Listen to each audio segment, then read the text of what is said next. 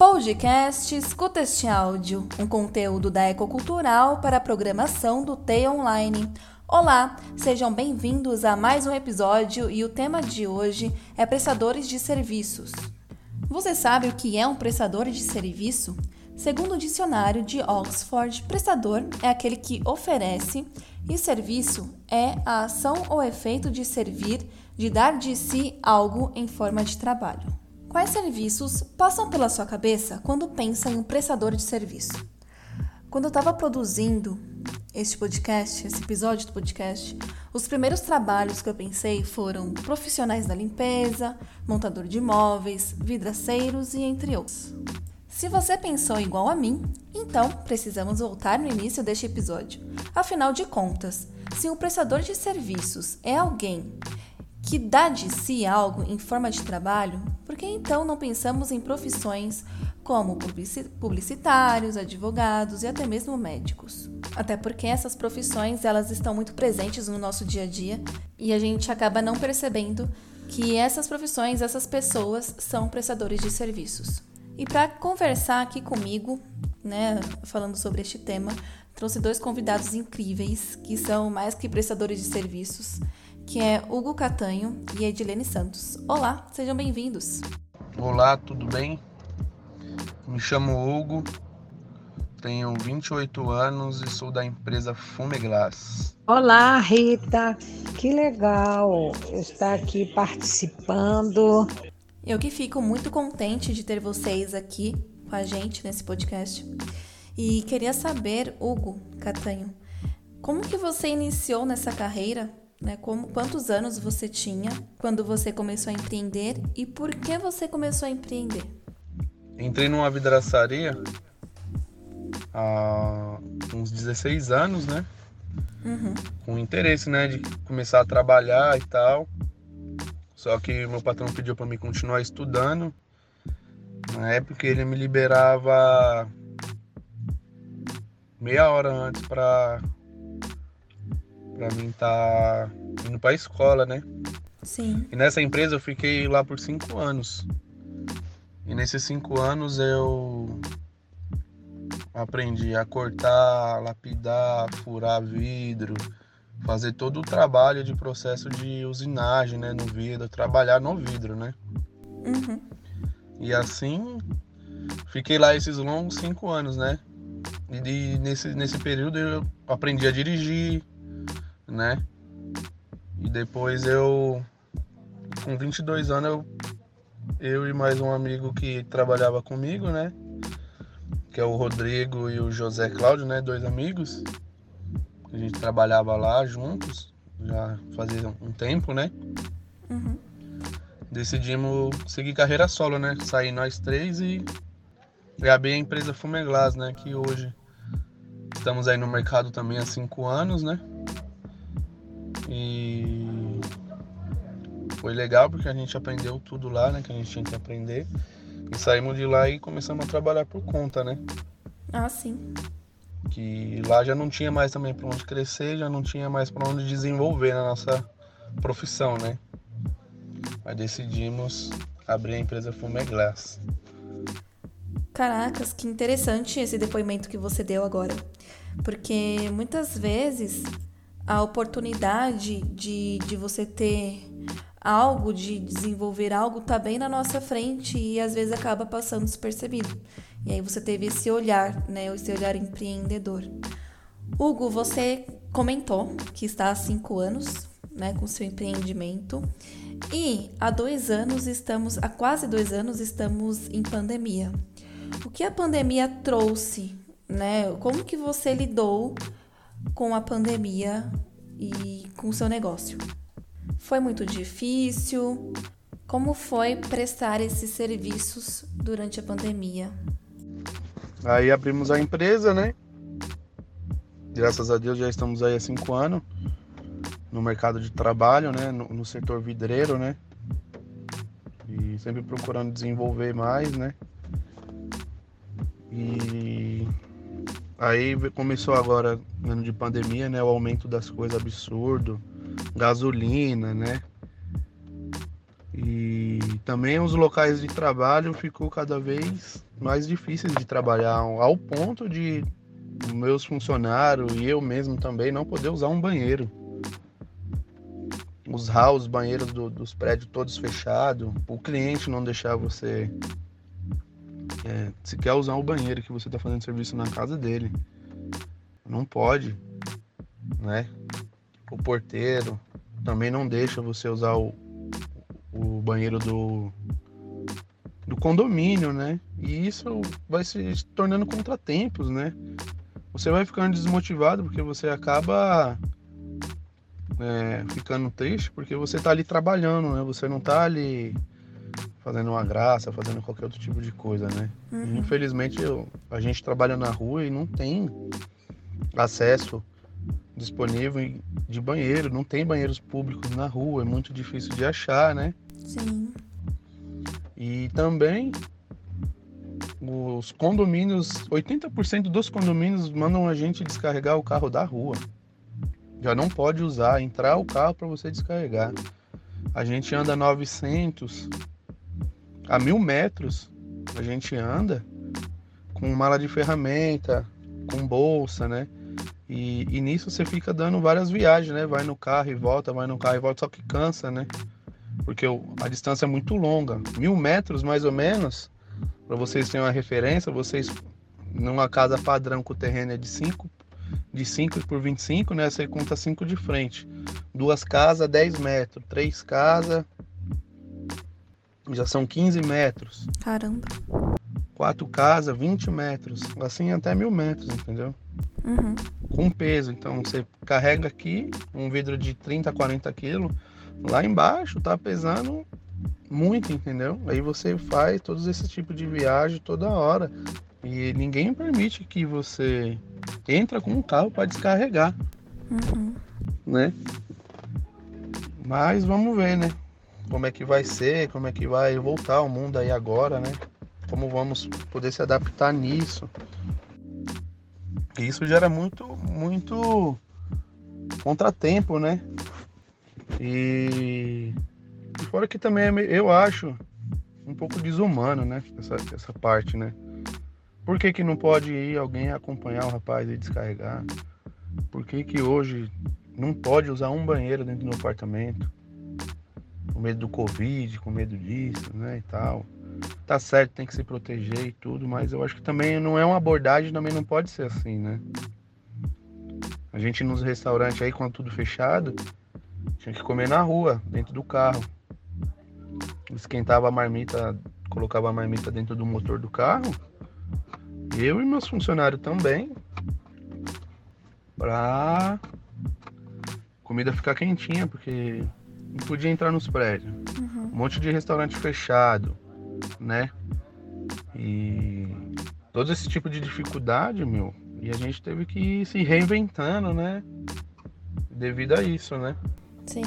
E muitas pessoas hoje em dia não sabem disso. Muitos zeladores também não permitem isso que eu estou falando para vocês, ninguém entende o lado do profissional que vai. Isso não é só no setor vidreiro, é no marceneiro, o rapaz da mármore. Né? Tudo que, que é referente a prestador de serviço é dessa forma que é feito e é tratado, né? Onde eu acho uma, uma diferença muito grande, onde todo mundo é igual, né? Nós somos iguais, né? Por que, que tem que ser tão restrito assim, tão, uhum. Né? tão dificultoso, né? E fora que você entra, entra e sai no elevador toda hora, né? E nisso você pode sumir uma ferramenta, no caso já aconteceu uma ferramenta de R$ 1.800, nossa, nossa, que era um laser. E a gente pediu pro condomínio puxar nas câmeras e tal, e o zelador falou que não poderia mostrar as imagens e tal. E eu acabei deixando para lá porque isso ia gerar muita mão de obra. Fui na delegacia, a delegacia falou que eu tinha que fazer um boletim de ocorrência online, que lá eles não poderiam fazer e tal. E enfim, deixei para lá, né? E voltamos à ativa, né? Mas isso daí é mais ou menos a história nossa aí do, do setor vidreiro, é que a gente passa mais ou menos todos os dias, né? Sim. E estamos aí, né? Vamos trabalhando, vamos buscando, acreditando sempre que o dia vai ser melhor do que, do que ontem. E tomara que o amanhã seja melhor do que o hoje. E assim vamos vivendo, né? Se Deus quiser. Com certeza, Hugo. Nossa, que, que fala. Que fala interessante, porque hoje em dia muitos prestadores de serviços eles lidam com algumas situações parecidas, né? Às vezes não poder usar um banheiro, ou às vezes não poder fazer alguma coisa, não usar o mesmo elevador. E são situações muito constrangedoras. E falando em situações constrangedoras, a gente tem algumas profissões como pessoas que prestam serviços de limpeza ou cuidadora de crianças, cozinheiras, talvez devem passar por muitas situações. Eu trouxe, né, a convidada Edilene Santos, que está aqui com a gente também, que vai contar um pouco dos seus serviços que foram prestados. Quando eu vi, eu vim aqui para São Paulo, até então eu vim trabalhar como babá e é, tinha aquela discriminação, né? Aquela discriminação que tem até hoje pelo fato de eu ser babá, então eu tinha que que ser uniformizada dos pés à cabeça. É, eu creio que isso para diferenciar, para provar que eu realmente não pertencia à família e que estava cuidando daquela criança, entendeu? É, eu, eu falo assim porque eu acho que não precisava nada daquilo. Eu ser uniformizada dos pés à cabeça. Tudo bem, um avental, tudo bem, né? Mas eram muitas exigências que, na minha opinião, não tinha nada a ver. Mas tudo bem, eu trabalhei é, algum tempo daquele jeito lá. É tudo bem. E quando trabalhei como cozinheira, também tinha muita discriminação, muita diferença, porque a, a, até então a, a senhora para a qual eu trabalhava como cozinheira na casa dela, eu éramos éramos três. Uma cozinheira, que no caso eu, a arrumadeira e a copeira, né? E tinha aquela discriminação, sim, que nós não podíamos sentar à mesa com eles, não, não usávamos os mesmos talheres, os mesmos é, os mesmos pratos, os mesmos copos, entendeu? Era assim. Nós tínhamos que ficar, esperar todos almoçarem e o que sobrasse nós podíamos comer. Só que eu sempre fui assim, eu sempre pensei assim. É, eu não me sentia diferente de ninguém. Então eu não esperava comer depois que todos comiam. Simplesmente eu fazia o meu prato e comia, não na mesa com eles, mas eu comia no mesmo horário que eles. Entendeu? Porque eu sempre pensei assim: não há diferença entre nós. Mas eu não, não vejo por quê. Nós somos seres humanos, estamos todos iguais perante a Deus entendeu? Então, eu sempre pensei assim. E mesmo eles discriminando, eu não mudei, meu pensamento ainda mudo. E assim, quando na época de 80, é, nessa época, era muito fácil emprego, principalmente emprego doméstico. Então, pelo meu modo de pensar, dizia, bom, não está bom aqui, eu vou, eu vou arrumar outro. Que não é o caso dos tempos atuais, né? Porque agora a realidade é outra, né?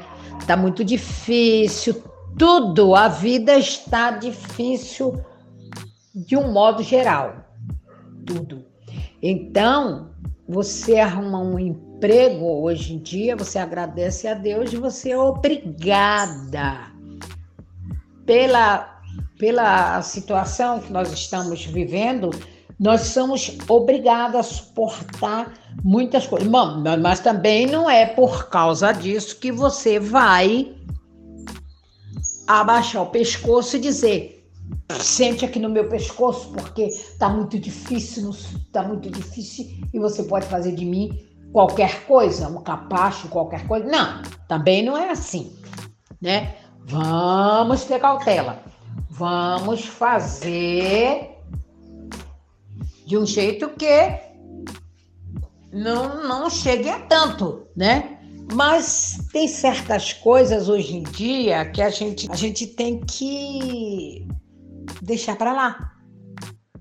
Entendeu? Não é tudo, volta a dizer, não é tudo você abaixar e querer que alguém pule no seu pescoço porque tá difícil emprego e você tem que, que aguentar. Não é assim também, né? Não é assim. Vamos conversar, vamos, é, vamos dialogar, vamos pedir, é, por favor, será que não daria para ser assim? É, não poderia fazer isso assim, assim? Entendeu? É, é isso. Essa é a minha opinião. Antes as coisas não eram tão fáceis, mas também não eram tão difíceis como hoje. Hoje está, sinceramente, o custo de vida, então, pelo amor de Deus, está demais.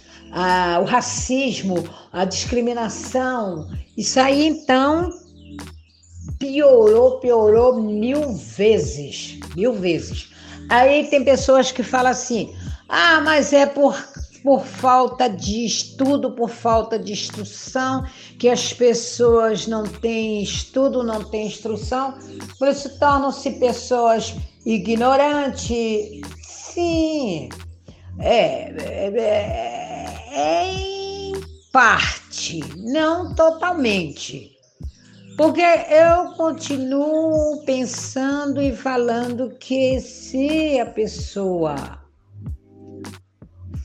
conversar, dialogar mais. E também tem aquela questão, tem que ser mais humano, humano. Humano é assim, respeitar uns aos outros, não ver cor, nem tamanho, nem nem nem como se diz, nem Ai,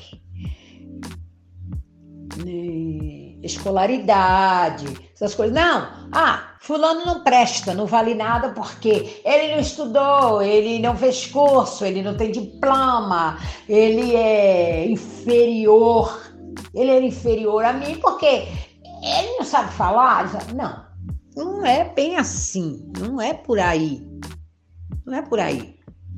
Também é, tem a parte da humildade, além de ser humano, ser humilde. Você sabe um pouquinho a mais? Ensine aquele que não sabe. Eu acho que isso é você ser humano e humilde.